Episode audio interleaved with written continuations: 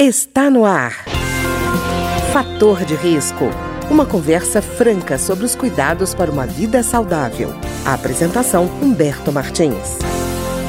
Olá, no programa de hoje nós vamos conversar com a nutricionista do Departamento Médico da Câmara dos Deputados, Aline Brandão Mariatti, sobre o açúcar em demasia, especialmente nas bebidas açucaradas. Aline, tudo bem? Tudo bom, Humberto? Aline, açúcar em demasia pode ser fator de obesidade? Sim. É importante a gente lembrar que o consumo de açúcar não é a única causa da obesidade, né? Até porque a obesidade é uma doença multifatorial, ou seja, com várias causas, né? Mas os estudos científicos, eles têm consistentemente relacionado o consumo elevado de açúcar principalmente aquele adicionado às bebidas, com a ocorrência de obesidade. Então, assim, isso vale não só para o açúcar adicionado no nosso cafezinho e nos sucos naturais, mas vale também e principalmente para as bebidas industrializadas, como os refrigerantes, por exemplo, né? Os sucos tipo néctar também, os refrescos em pó. É, isso acontece porque quando o açúcar ele é consumido de uma forma líquida, né, por meio de líquidos, é bastante complicado tanto dele ser metabolizado pelo nosso corpo e também ele não consegue promover saciedade. Ou seja, quando eu consumo as bebidas açucaradas, eu tendo a ingerir aquelas calorias e o meu corpo ele não consegue compensar, fazendo com que eu consuma menos alimentos sólidos, né? Ele não consegue ajustar ali a minha saciedade.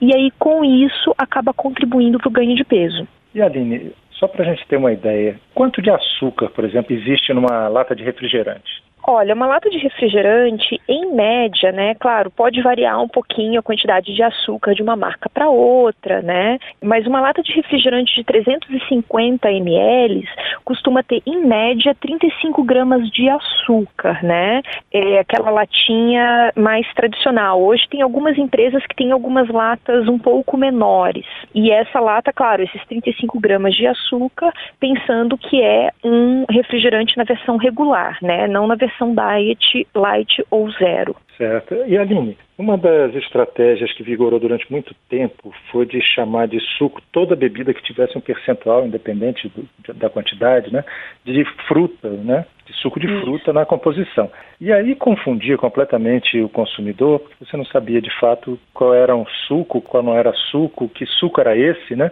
E agora não é bem assim, né? Criou-se uma, uma categoria que até você chegou já a falar de néctar, além da de suco. Como é que é essa diferença? Isso. Na verdade, assim, o néctar, ele contém a polpa de fruta, né? Desde 2015, no Brasil, os sucos tipo néctar, eles são obrigados a ter em torno de 50% de polpa de fruta. hotet. O problema é que a quantidade de açúcar adicionado ainda é muito grande. E os refrescos em pó, normalmente aqueles que vêm pozinho, sabor de fruta, o percentual de fruta neles é menor ainda. Eles têm em torno de 1 até 2% de polpa de fruta, também com uma grande quantidade de açúcar embutido, né?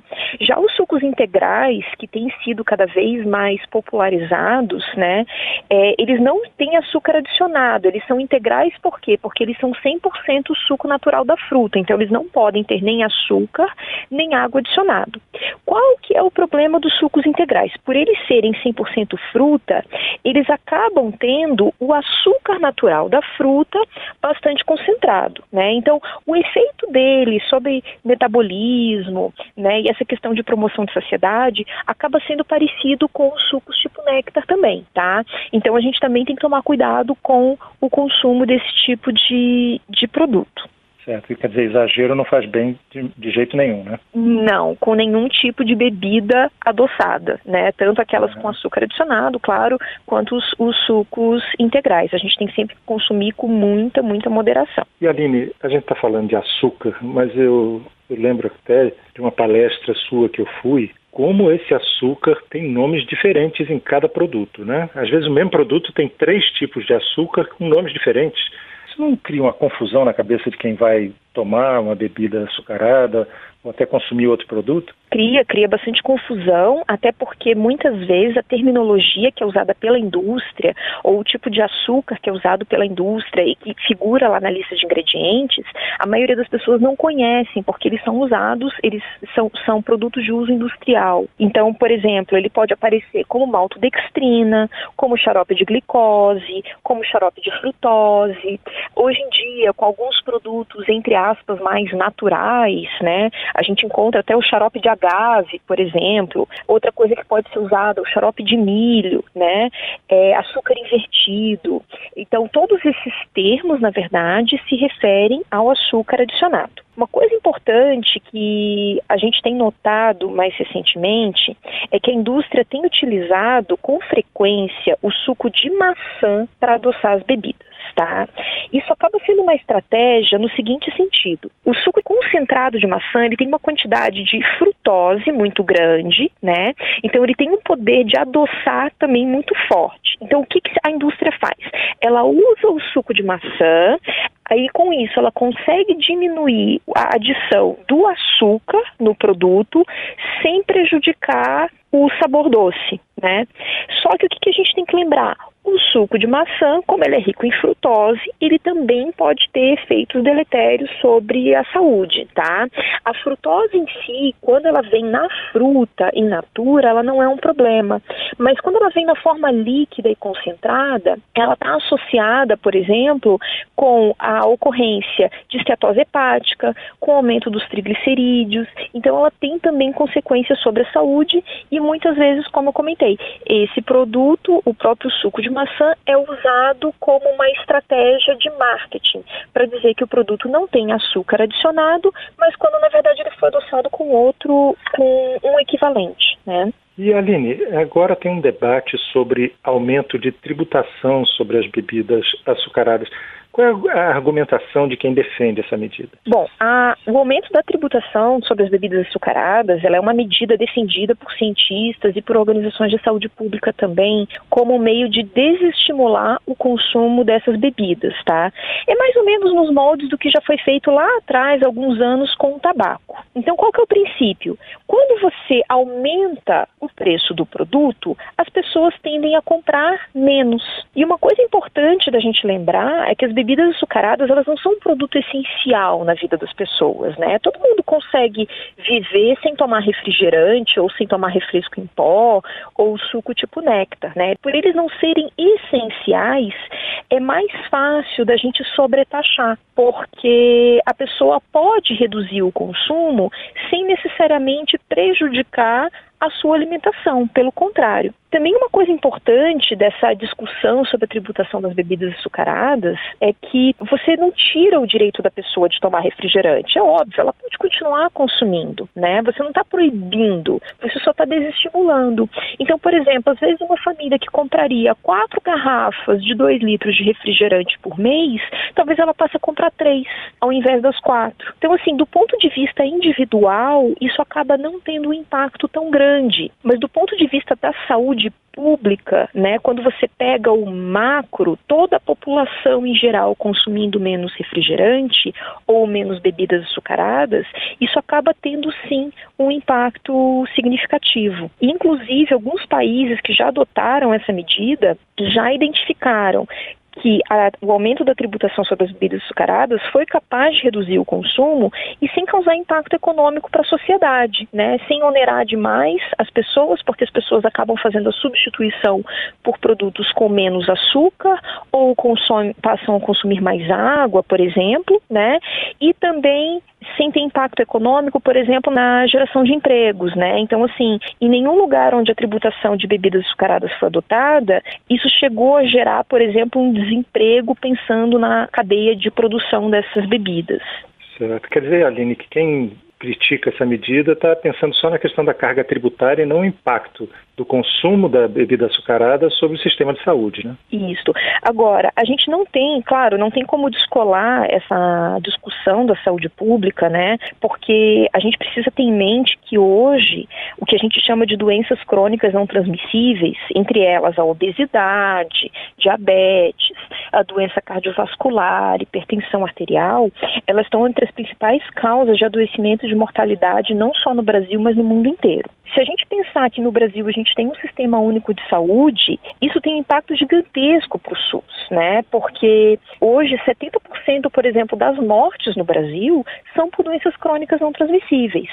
Então, ao passo que você aumenta a tributação e sobre esses produtos e você diminui o seu consumo, isso pode ter um impacto significativo nos custos do Sistema Único de Saúde, que é baseado, ele é custeado com os nossos impostos também. E outra coisa importante da gente lembrar é que o adoecimento também prejudica a qualidade de vida das pessoas.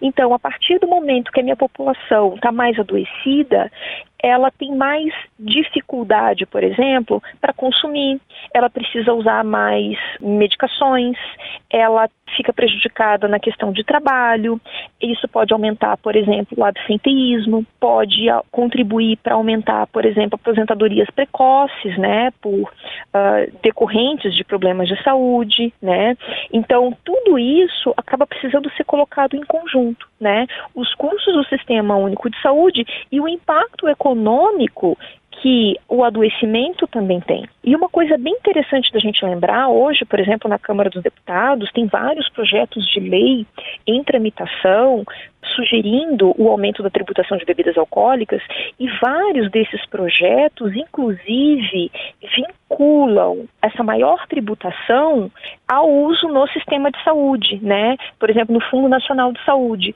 para justamente ajudar a custear os serviços de saúde oferecidos à população, né? Então é um imposto que acaba tendo aí dois efeitos, né? O efeito de financiar o SUS e o efeito de diminuir o adoecimento da população.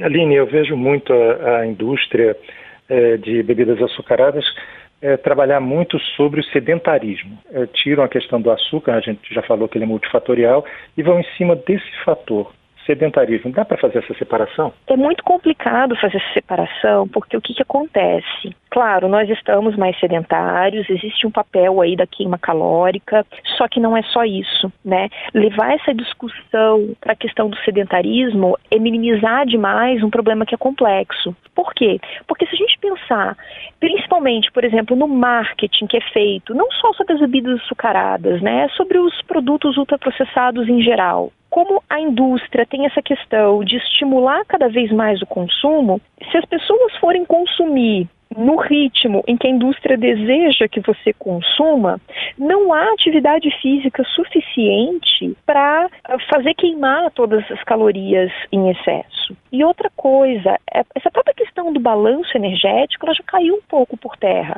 Hoje a gente sabe que 50 calorias vindas de açúcar, elas não têm o mesmo efeito no nosso organismo do que 50 calorias vindo, por exemplo, por meio de fruta que está ali no alimento, na matriz alimentar, junto com fibra.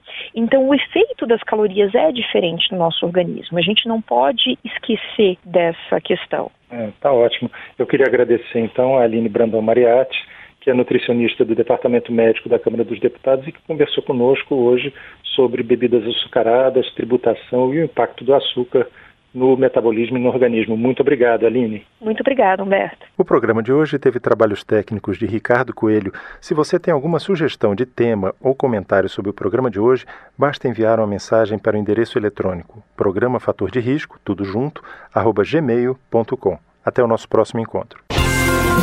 Fator de Risco um programa com dicas para melhorar a saúde. Uma produção da Rádio Câmara, transmitida por emissoras parceiras de todo o Brasil.